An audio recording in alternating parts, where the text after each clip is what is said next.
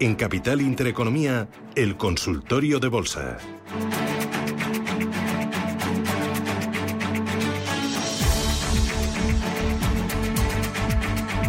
Consultorio en Radio Intereconomía, Capital Intereconomía, con Miguel Méndez, analista independiente. Miguel, ¿qué tal? ¿Cómo vas? Buenos días, bien. ¿Y el mercado cómo lo ves? Un poquito menos mal que la semana pasada. Ay, bueno, un poquito menos mal. Cuéntame, eh, se llama el gráfico para, para ver dónde situamos los soportes, dónde ves el suelo. No vamos a lanzar tampoco las, las campanas al vuelo, pero bueno, la verdad es que mejor aspecto tiene. Bueno, hemos tenido dos días de rebote. Ayer es verdad que la sesión fue de de más a menos y acabamos aquí abajo. Fíjense en el Nasdaq 100 como la resistencia clara está en 11.500, 11.600. Es verdad que el rebote no ha llegado hasta ahí, hemos llegado hasta 11.378 aproximadamente y hemos vuelto a los 11.000. Los resultados empresariales es que ayer salieron prácticamente casi todos buenos, tanto los de pre-market, tuvimos buenos Goldman Sachs, Johnson Johnson, y luego por la noche tuvimos buenos resultados de Netflix, que subió en torno a un 14 en el, en el After Hour. tuvimos buenos resultados de, de United Airlines, que también subía en torno a un 7% aproximadamente, y tuvimos buenos resultados de Intuitive Surgical, que también subía en torno a un 7%. Por lo tanto, los resultados están saliendo mejores de lo esperado, lo cual es algo positivo en una campaña que nos esperábamos atroz. Es verdad que está empezando y no, no, no, no hay que eh, desdeñar la posibilidad de que venga algún que otro profit warning. Pero bueno, de momento 11.600, este nivel es la resistencia clara del Nasdaq. Podría ir a romper este nivel para hacer pensar que nos vamos cerca de los 12.000 y luego volver a caer hasta los 11.600, ese es un escenario probable. En el caso del DAX, que lo tengo aquí, pues bueno, de momento la zona de 12.400, que es un gran soporte, pues la verdad es que ha funcionado muy bien, porque tuvo una dilatación hasta la zona de 12.000, haciendo pensar que íbamos, que íbamos a perder esos niveles y que el 12.400 no iba a funcionar, es una dilatación, pero hemos visto que ha funcionado perfectamente y que este soporte, fíjense las veces que ha tocado aquí, ha rebotado. Fíjense esta recta directriz bajista, es decir, aquí estamos niveles de 13.000, podríamos llegar, 13.000, 13.100, eh, sería un punto importante de superar. Si rompiésemos 13, 13, 100, nos iríamos directos a 13, 300, 360. Importante, Susana, el PER del SP500 está en niveles de 15. Aquí tengo una tabla, hoy he traído los deberes hechos, de qué es lo que hace el SP500 en la historia cuando ha bajado el 25% o más desde 1950. Fíjense qué interesante los retornos. Aquí tenemos los años 60, 70, bueno, tienen todas las fechas. Eh, si alguien lo quiere, que nos lo pide y se lo mandamos.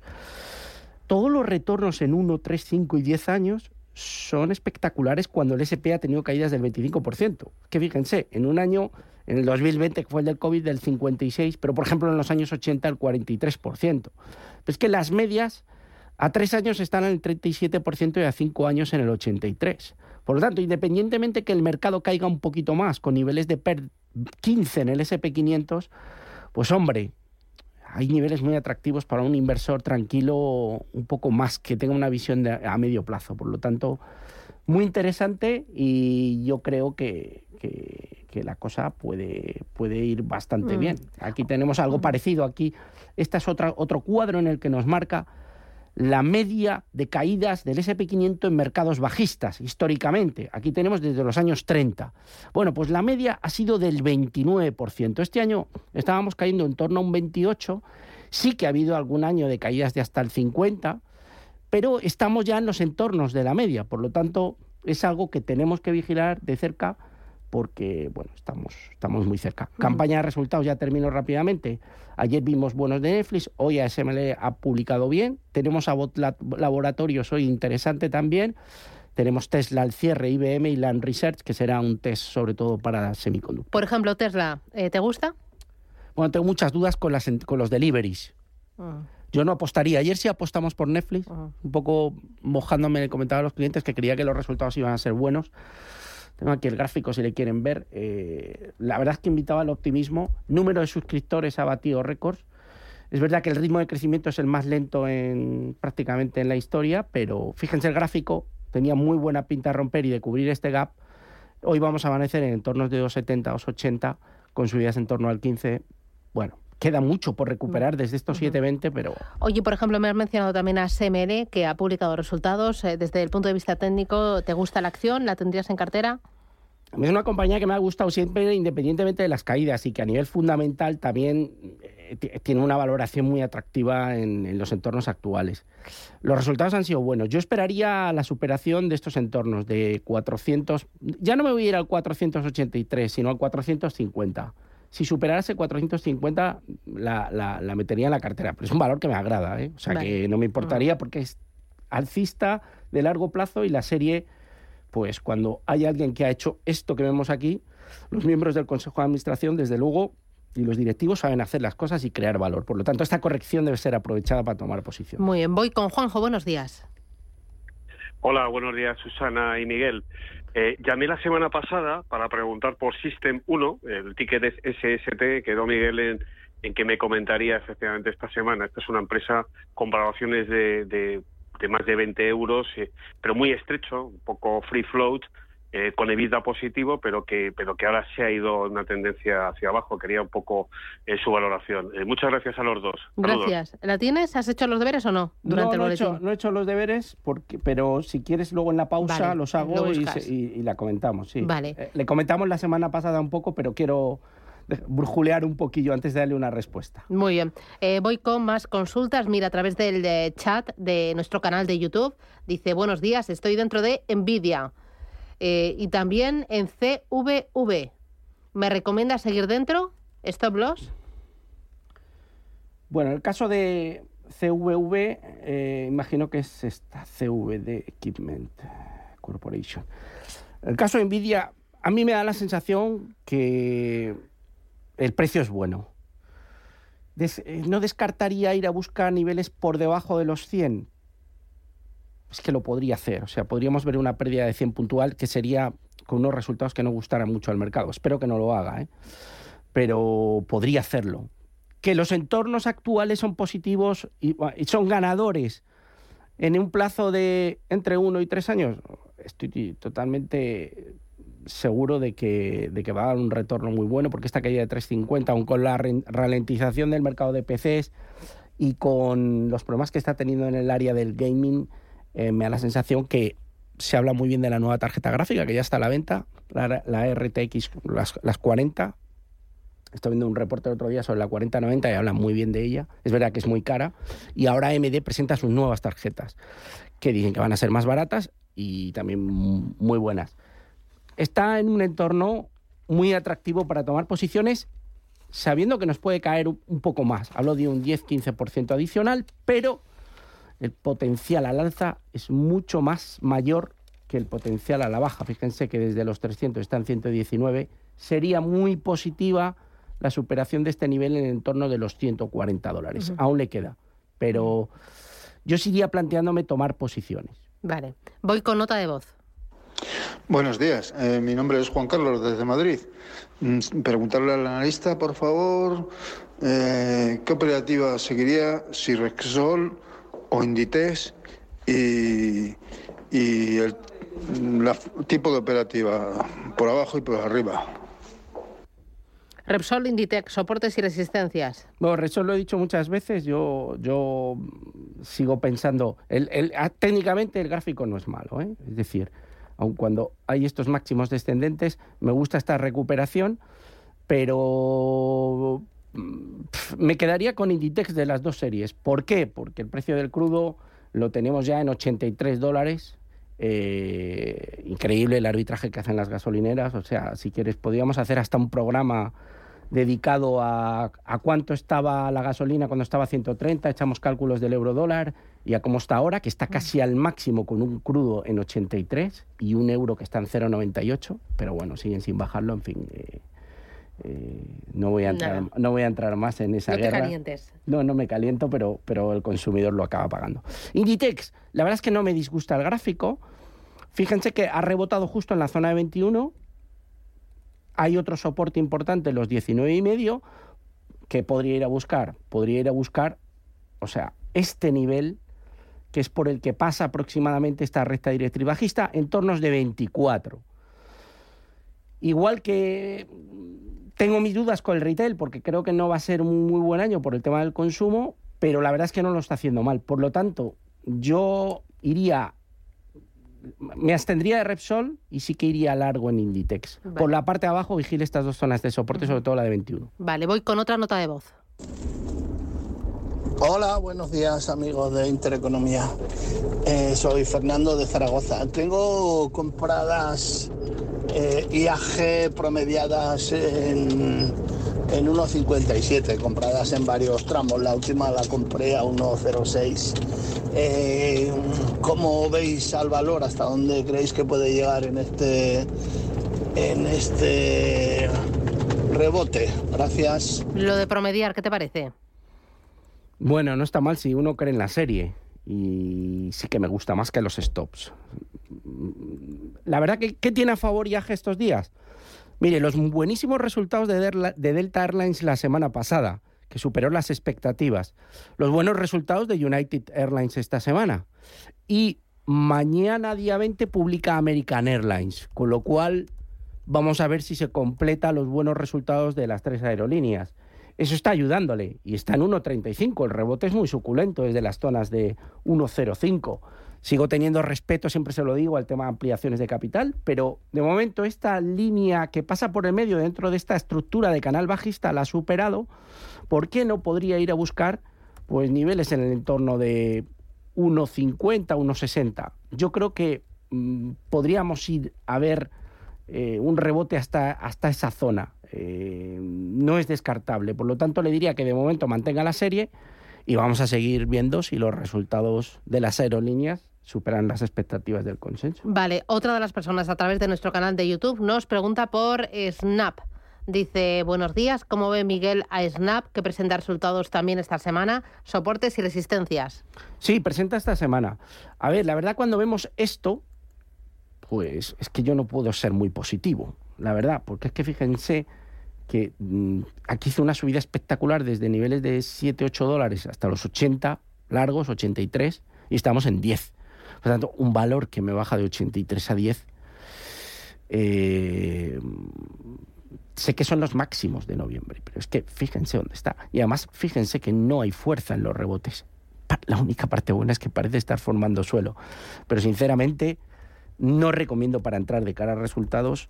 El que esté, pues bueno, ya tiene unas pérdidas muy cuantiosas, tiene que aguantar, pero lo veo muerto, sinceramente. Vale. Por lo tanto, no me plantearía una entrada, no entre, no entre. Que da buenos resultados, enhorabuena que lo pille, pero vamos, no hay fuerza. Vale, y me voy con nota de voz.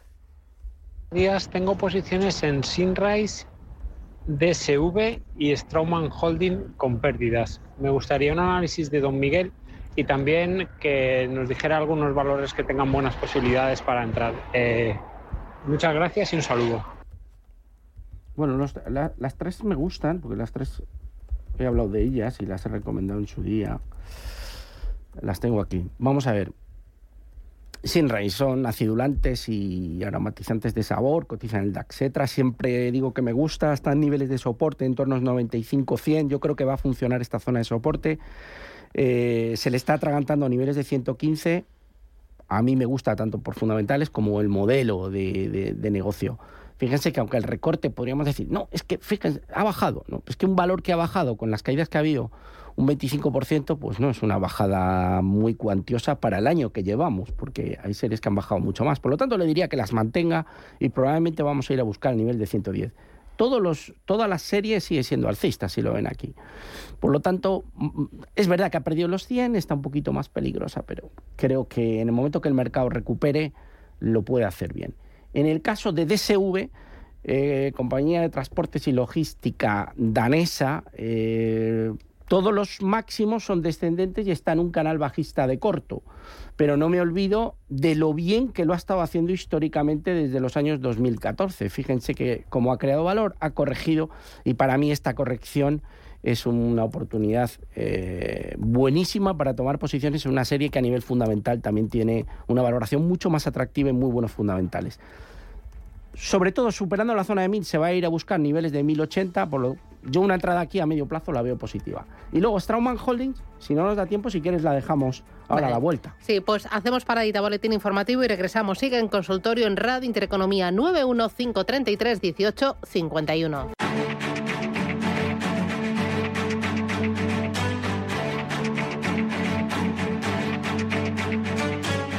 En Capital Intereconomía, el consultorio de bolsa.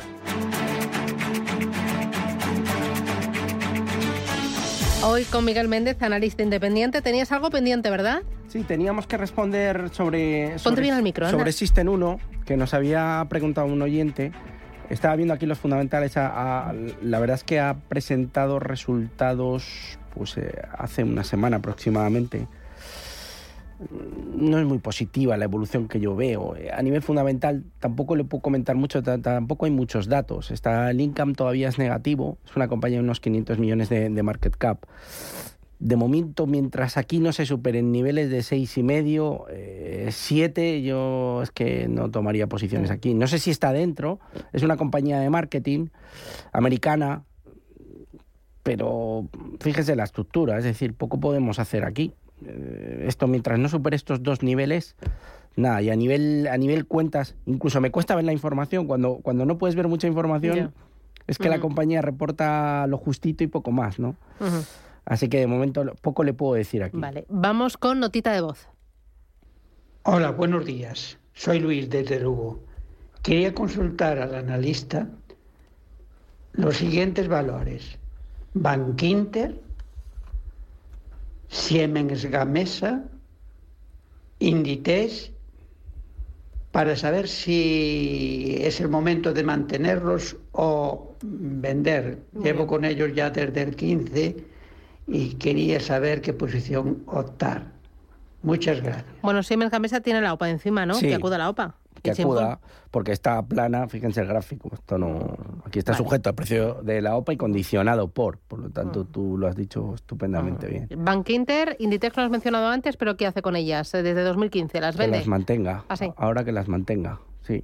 Sí, porque yo creo que el IBEX va a seguir mejorando. Hemos visto, la evolución ha sido positiva esta semana en cuanto el mercado americano ha empezado a mejorar, por lo tanto, que espere a ver si llegan a la zona de 24. No, no las vendería ahora.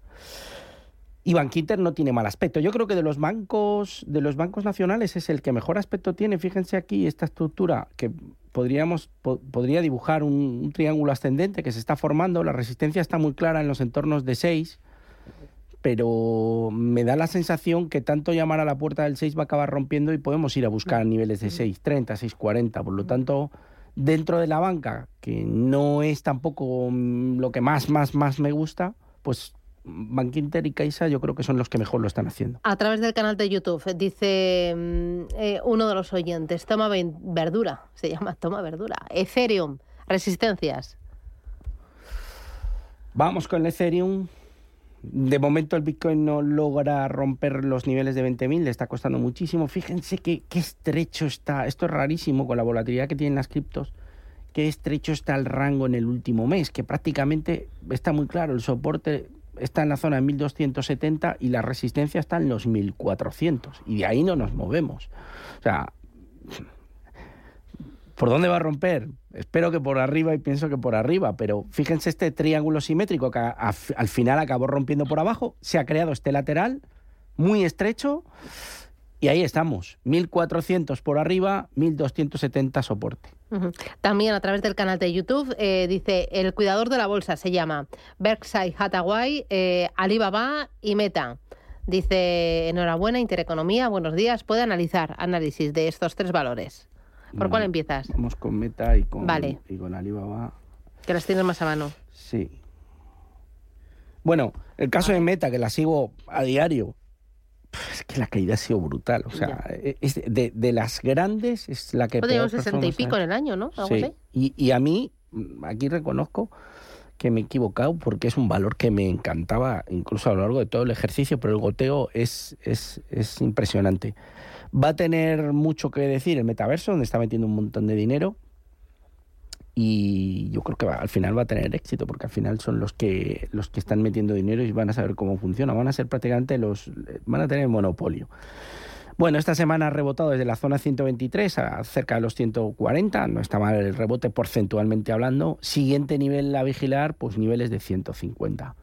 Me da la sensación que está a muy buen precio para tomar posiciones a medio plazo. Hay que tener un poco de corazón, pero fíjate, Susana, esto es una serie bajista, pero es meta. No estamos hablando de ningún chicharro, por lo tanto, ¿cómo va a estar esto dentro de tres o cinco años? me gustaría saberlo porque yo creo que el precio puede ser muy, muy atractivo. Y luego Alibaba. Pues es que fíjense dónde estamos, es que estamos en la zona de soporte de los 76. ¿Qué va a pasar con los retailers cuando den resultados? ¿Tú qué crees que va a decir Amazon o Alibaba? Que van a recortar beneficios. El tema muchas veces ya no es que salgan buenos o malos intrínsecamente, porque los resultados de ahora están saliendo malos, intrínsecamente hablando, los de los bancos ayer, etcétera.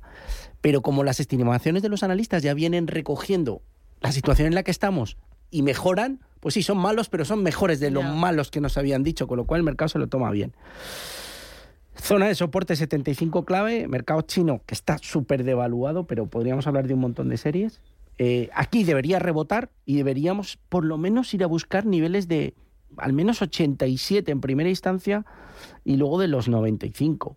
Zona de soporte, yo no me fío mucho. Yo no tomaría posiciones aún aunque esté en soporte. Si está dentro, a mantenerse dentro y a morder los dientes y esperar. Pero muy importante lo que ocurra en resultados y sobre todo vamos a ir viendo los retailers grandes ahora cuando empiecen a publicar las cuentas. Vale. Tengo otra nota de voz, vamos con ella. Eh, hola, buenos días. Esta es una consulta para el señor Méndez. Eh, querría tres acciones del mercado americano para entrar. Eh, por favor, si puede dar los tickets y, y sus soportes. Gracias. Tres acciones para entrar. Bueno, a mí me gusta, todas las semanas la digo, me gusta Adobe. Creo que lo va a hacer muy bien y después de esta caída es una oportunidad para entrar muy interesante. Niveles de 2,92, ha hecho sus compras, tiene prácticamente dos módulos bajistas completos, zona de soporte a niveles de 2,64. Adobe, buenos fundamentales, gap aquí a cubrir, valoración muchísimo mejor de lo que, de lo que la tenía en 700, podríamos mirar el PER, pero vamos, mucho más reducido.